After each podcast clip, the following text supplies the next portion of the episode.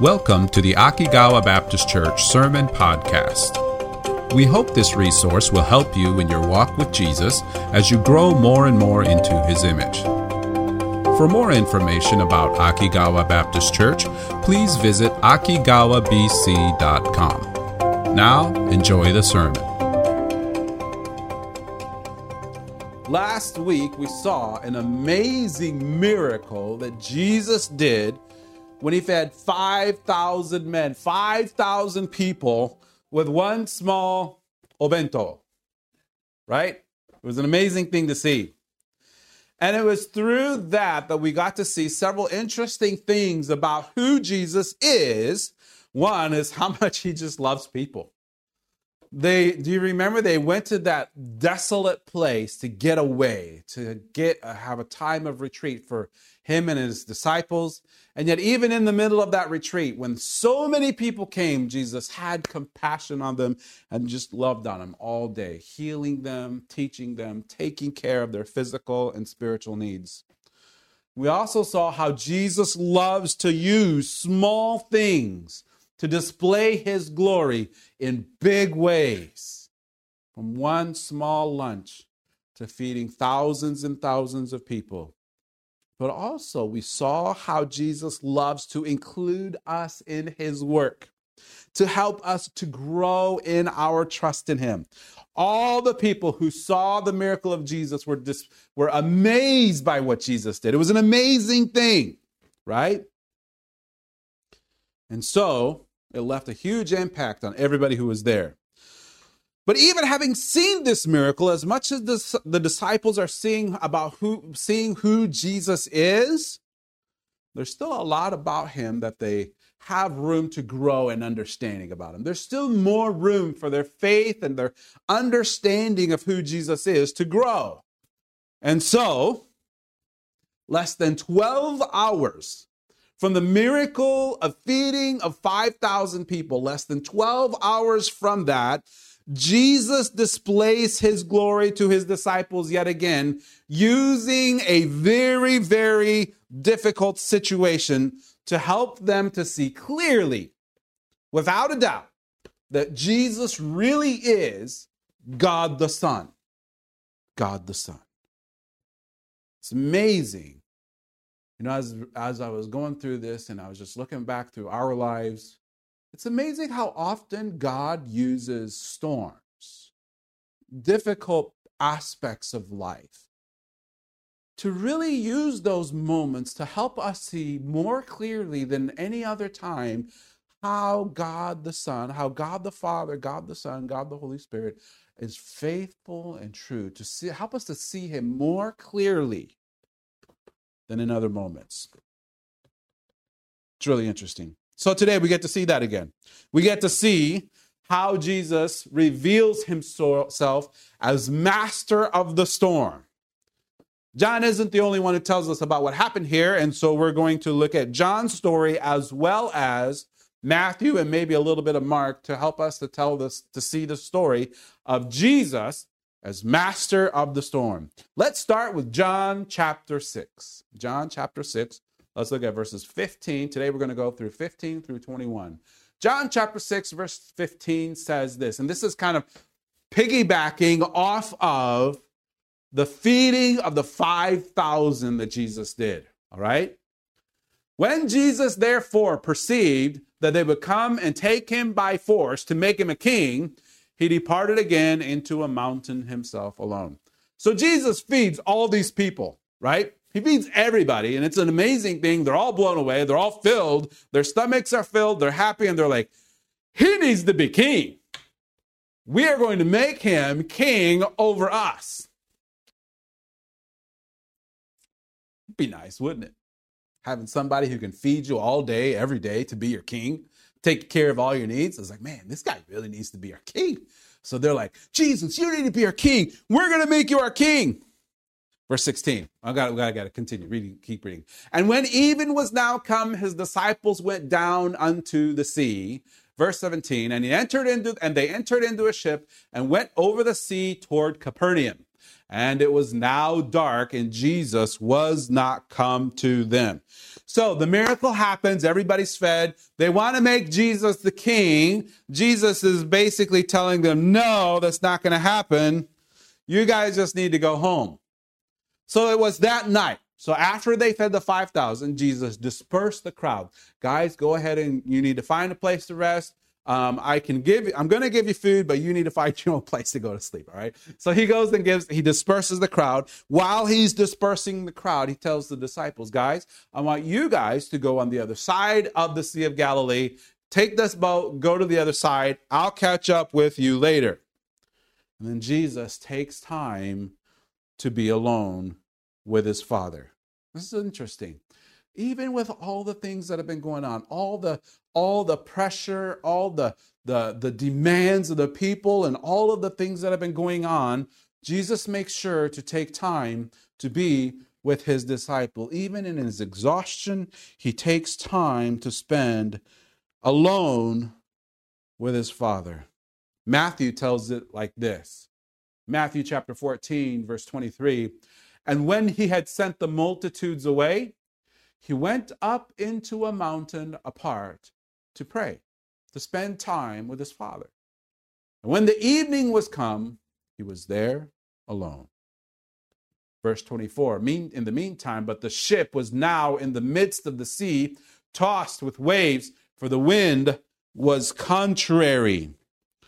You see, as Jesus is up in the mountain praying and spending time with his Father, the Sea of Galilee was in a very turbulent uh, uh, situation. It was in full storm mode. The disciples are trying to head home, they're rowing home. And as they're heading home, a massive storm comes down on them.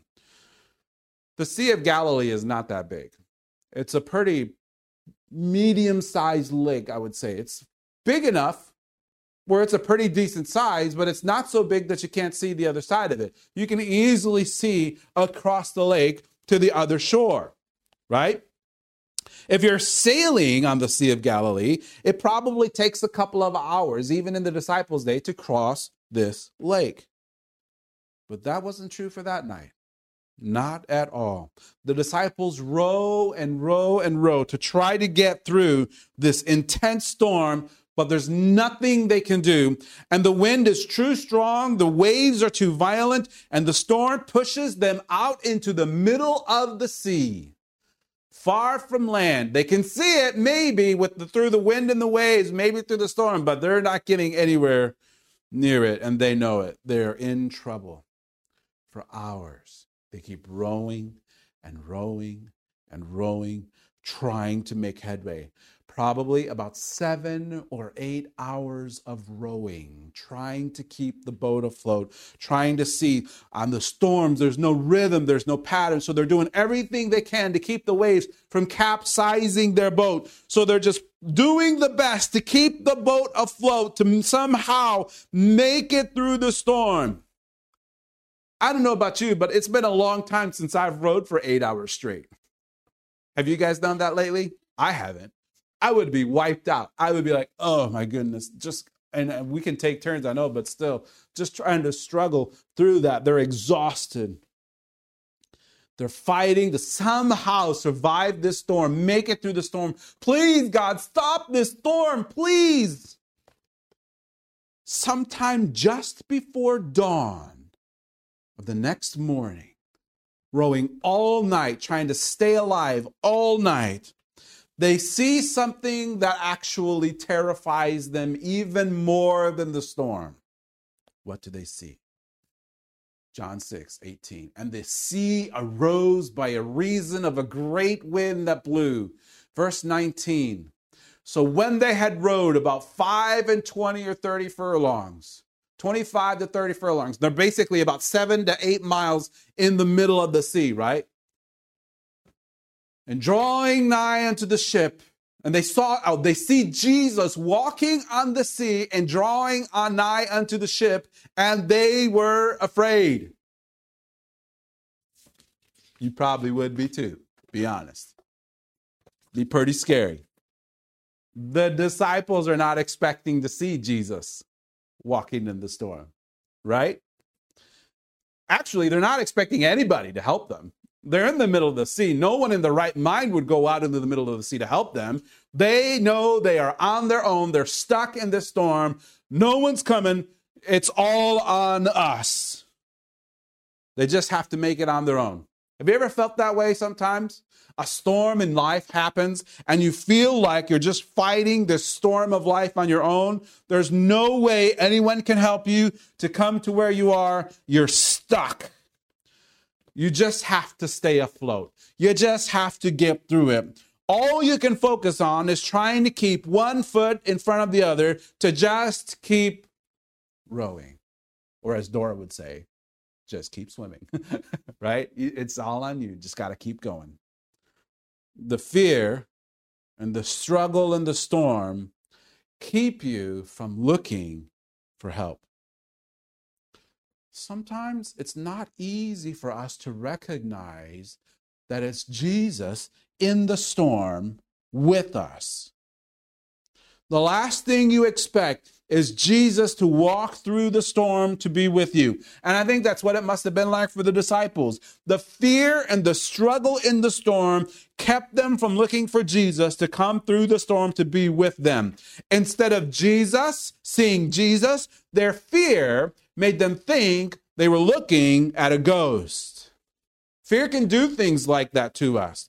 Fear in the storm can see us, keep us from seeing Jesus even when he's right in front of us. They're so scared. They see this thing coming towards them. And it looks just like a person, and they're freaking out. They don't know what in the world to do. They're freaking out. And then it starts to call out to them Boys, guys, it's me. Don't be afraid. Jesus calls out to them. Verse 20. But he saith unto him, unto them, It is I. Be not afraid. The waves that they feared would overwhelm them. Those same waves that they were fearing would swallow them up whole those very waves were simply a pathway for Jesus to come to them. Those things that they were fearing were actually just a path for Jesus to come to them. Think about that. Sometimes it is the very things that we fear, the difficult storms of life. Sometimes that could be sickness. Sometimes that could be financial difficulty. Sometimes it could be difficulty in relationships or things that happen in life where you're not expecting it and you're not ready for it, those storms, those very things that we fear, are actually the very things that bring us closer to Jesus. That bring us, that help us to see that Jesus is by our side. So when you're in a storm, don't lose heart.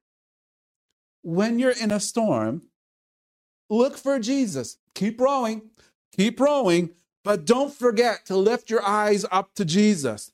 Don't forget to look for Jesus in the middle of the storm because he may be standing right in front of you on the very thing that you are fearing in the very midst of the, the waves and the wind and the turbulence of the storm. Those may be the very thing that bring Jesus closer to you. There's also something though, and this is really interesting, and I studied this a lot, and I tried to make sure that this is right. And there's something interesting about the way Jesus said, It is I. And it actually might help us a little bit to understand what happens next. Remember, Peter's getting ready to ask a question, and it's an interesting question. But what Jesus says about this, it is I, may help us to understand a little bit more clearly why Peter asks what he's about to ask. The words Jesus uses to say it is I isn't just saying it's me. He uses the Greek words ego eimi, which is which means literally I am. It's usual, it's an unusual way to say it's me, isn't it? What's really interesting is John mentions several times when Jesus uses that phrase. It's not a normal way to say, it's me. He's saying, don't be afraid, I am. Well, that's, that's, that's kind of interesting, isn't it? This is one of those places where Jesus uses this interesting and unique phrase, ego eimi, I am. Do you remember when God told Moses to bring the Israelites out of Egypt? And Moses says, Who am I supposed to say sent me? What do I call you? When the Israelites say, Who sent you, Moses? How do I describe you, God? God answers in Exodus chapter 3, verse 14. He says, And God said unto Moses, I am that I am. That's my name. That's who I want you to use to describe to the Israelites who I am.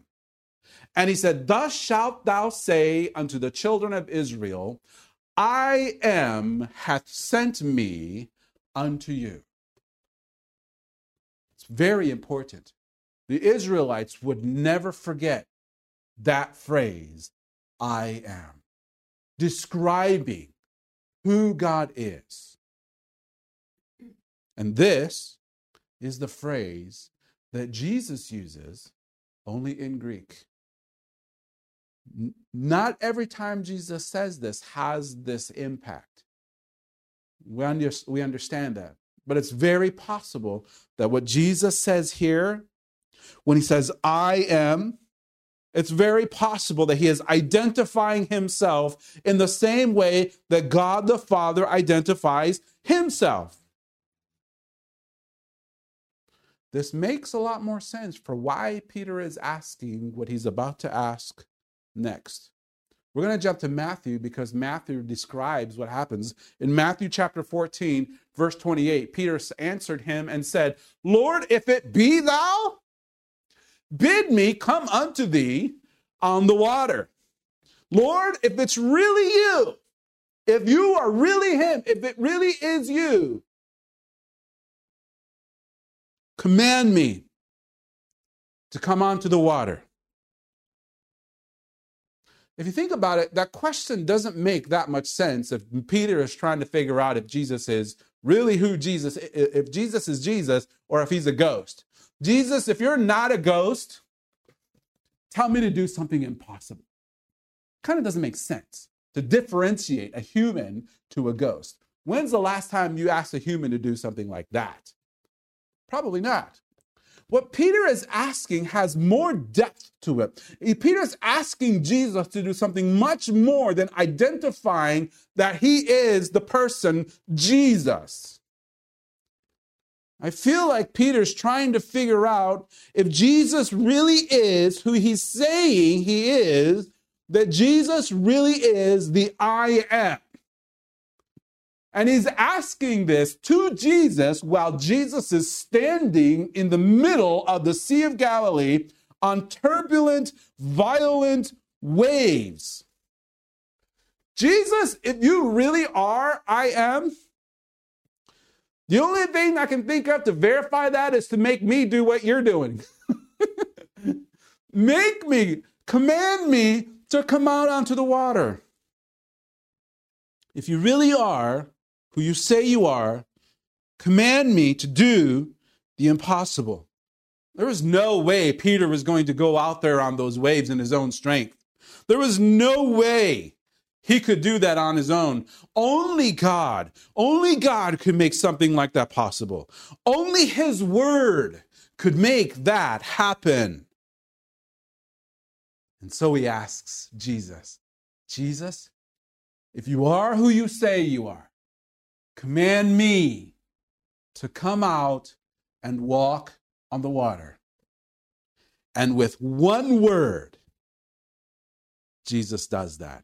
He confirms who he is with one word. One word from Jesus has the power to make the impossible happen, to make Peter to walk on the water in the same way that Jesus was doing it. Verse 29, Jesus says, Come. It's enough. Peter, Come on. And when Peter was come down out of the ship, he walked on the water to go to Jesus. Peter goes to Jesus, walking on the water. I'm sure partly freaking out. I'm sure all the other guys are partly freaking out, but like, I can't believe I'm doing this. It's likely that Peter didn't really think through all the way what it means for Peter to be walking on the water. Because think about this they're far enough, Jesus is far enough away for the disciples to not be absolutely sure that it really is Jesus, right? So Peter's yelling out, if it's really you, have me come out there to where you are. He's he's asking Jesus, right? Because he can't identify him clearly, right? And Jesus says, come on out. So Peter leaves, the, gets on, gets out, walks on the boat, and he starts walking toward Jesus.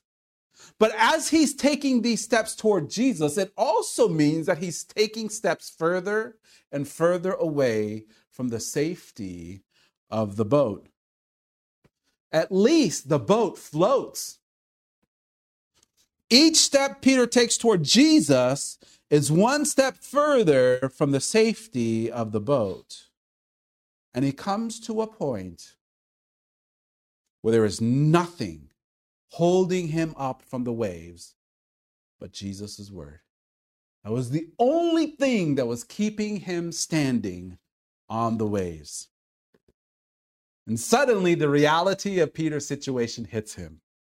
The wind is fierce, the waves are overwhelming. Is the word of Jesus really enough to hold me up in these waves? If something happened, there is no more boat that I can go back to. I'm stuck. And panic sets in. Verse 30. But when he saw the wind boisterous, he was afraid. And beginning to sink, he cried, saying, Lord, save me! In that moment where he takes his eyes off of Jesus, Peter started to sink.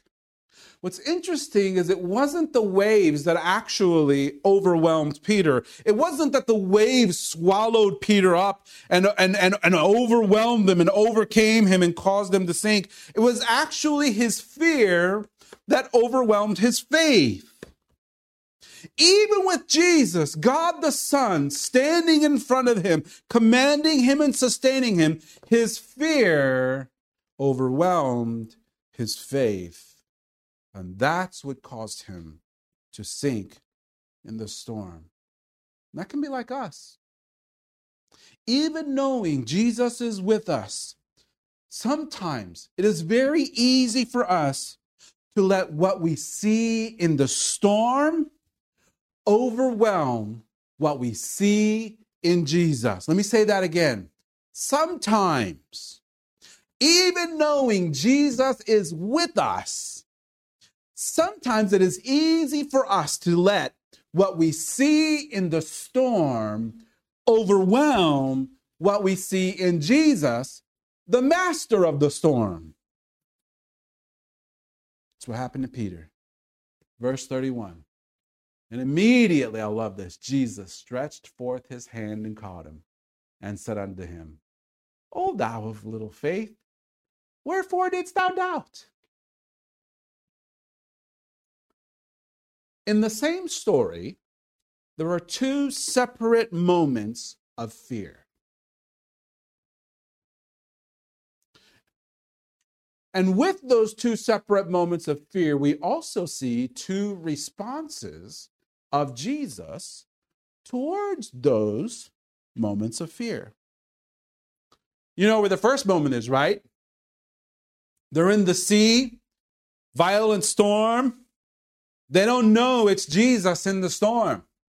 They see this and their fear causes them to think that's a ghost. The last thing they're expecting is for Jesus to be walking on the water with them. And in that response, Jesus says, Hey guys, it's me. He's comforting them. He's assuring them that it really is Him. In this moment, where Peter is lost confidence in the word of Jesus, after Jesus grabs him and lifts him back up, he gets on Peter a little bit. Come on, man. I'm right here. Why did you have to doubt? Don't you trust me? Jesus gets on Peter because even though he knew Jesus was right there with him, he let his fear of the situation become greater than his trust in Jesus, and his fear overwhelmed his faith. And that's really important to understand that. In those moments, think about our lives. In those moments when we can't see Jesus in the middle of the storm, he gives us assurance. He gives us confidence to know he is right there with us. He has never left us. He is always with us. And he gives us calm assurance. I'm here. I've got this. I've not left your side. But in those moments where we do know that Jesus is with us, and even when we know he's with us and we still choose to doubt him, that's a little bit different. It means we don't see Jesus as clearly as we think we should as we should. We don't trust that he is the master of the storm that he himself has allowed in our lives. It means that we assume that the storm in our life has more power over us than the one who rules the wind and the waves.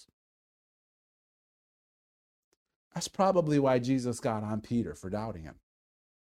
It wasn't that Jesus Peter didn't know Jesus was there. It was Peter knew Jesus was there and he didn't trust him. He let, the, he let his fear of the storm become stronger than his trust in Jesus.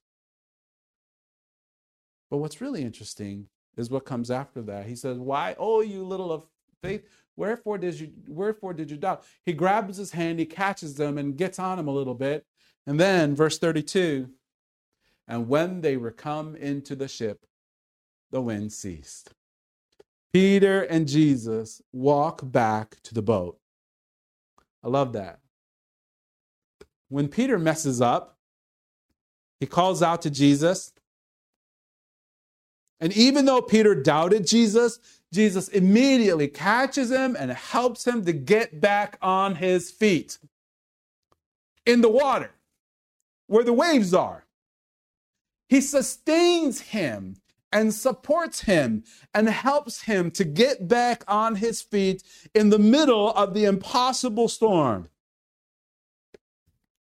He doesn't carry Peter back, he lets him walk back. I love that. Jesus rescues Peter, rebukes him a little bit where Peter needs it, and then restores his faith. And they walk back to the boat side by side. They get into the boat and the wind immediately stops. Love it. Man, I tell you what, there are times when we doubt. Even when Jesus is right there with us, we know he's there, and yet we doubt. And we deserve to get on, get God on. and yet he's faithful.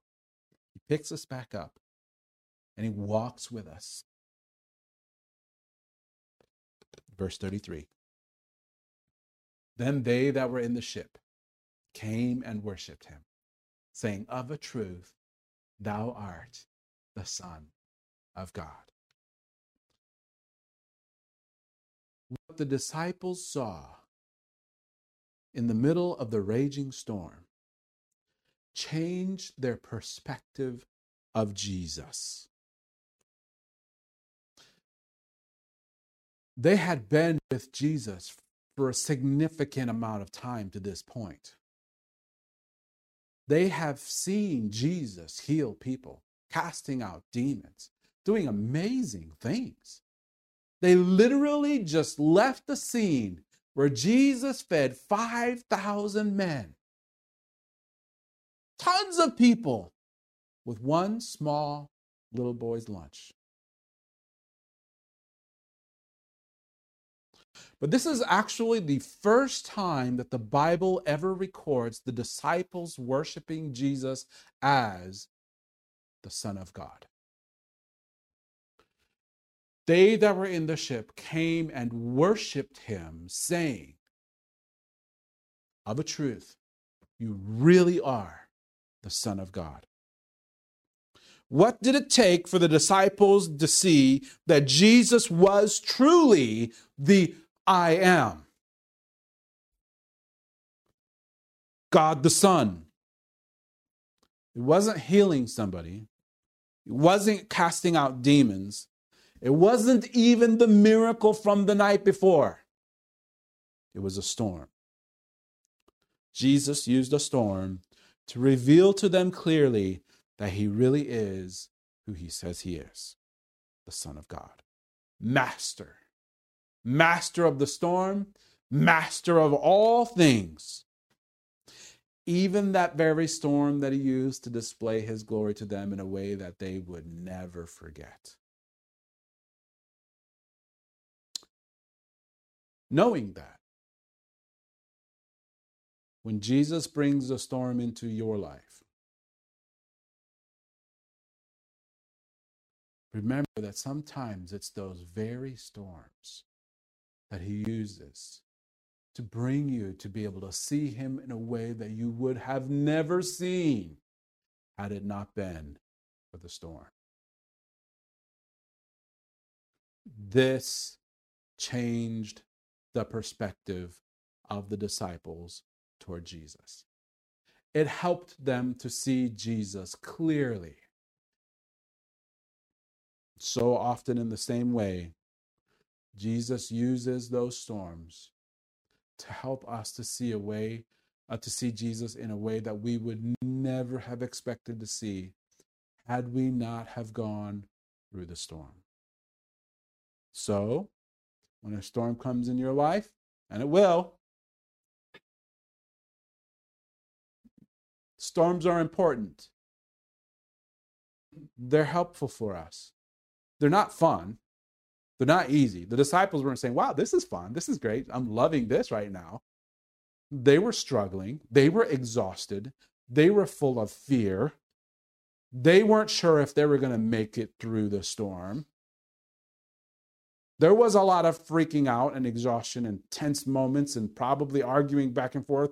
What in the world is Jesus thinking sending us out in the middle of this? But because they went through that, they saw that Jesus really was the I am. So when that happens to you, when the storm comes, yeah, it's hard, it's not easy, but remember to look for Jesus. Remember to lift your eyes up and look for the master of the storm. And remember that He is in control, even in the midst of turbulent wind and overwhelming waves. Do not let your fear of the storm overwhelm your faith in the master of the storm. Let's pray.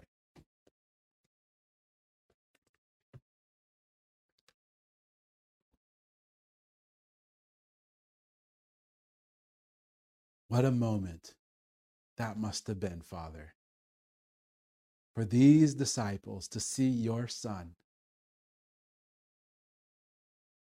your Son,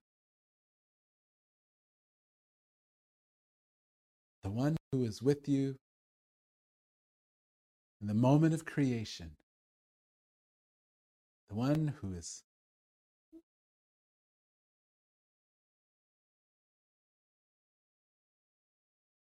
all things like you.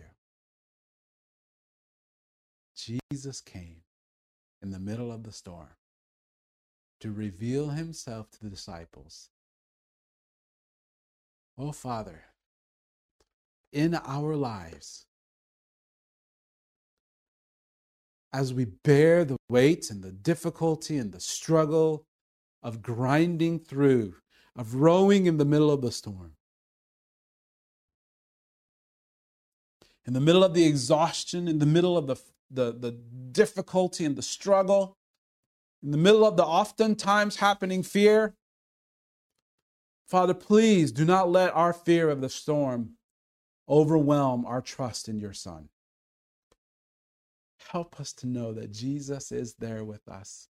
Help us to lift up our eyes and look and see the master of the storm is still in control, even of the storm. Help us to take the opportunity of the storm to see Jesus in a way that we never could have seen had it not been for the storm. Do not let our fear overwhelm our faith in Jesus, please. In Jesus' amazing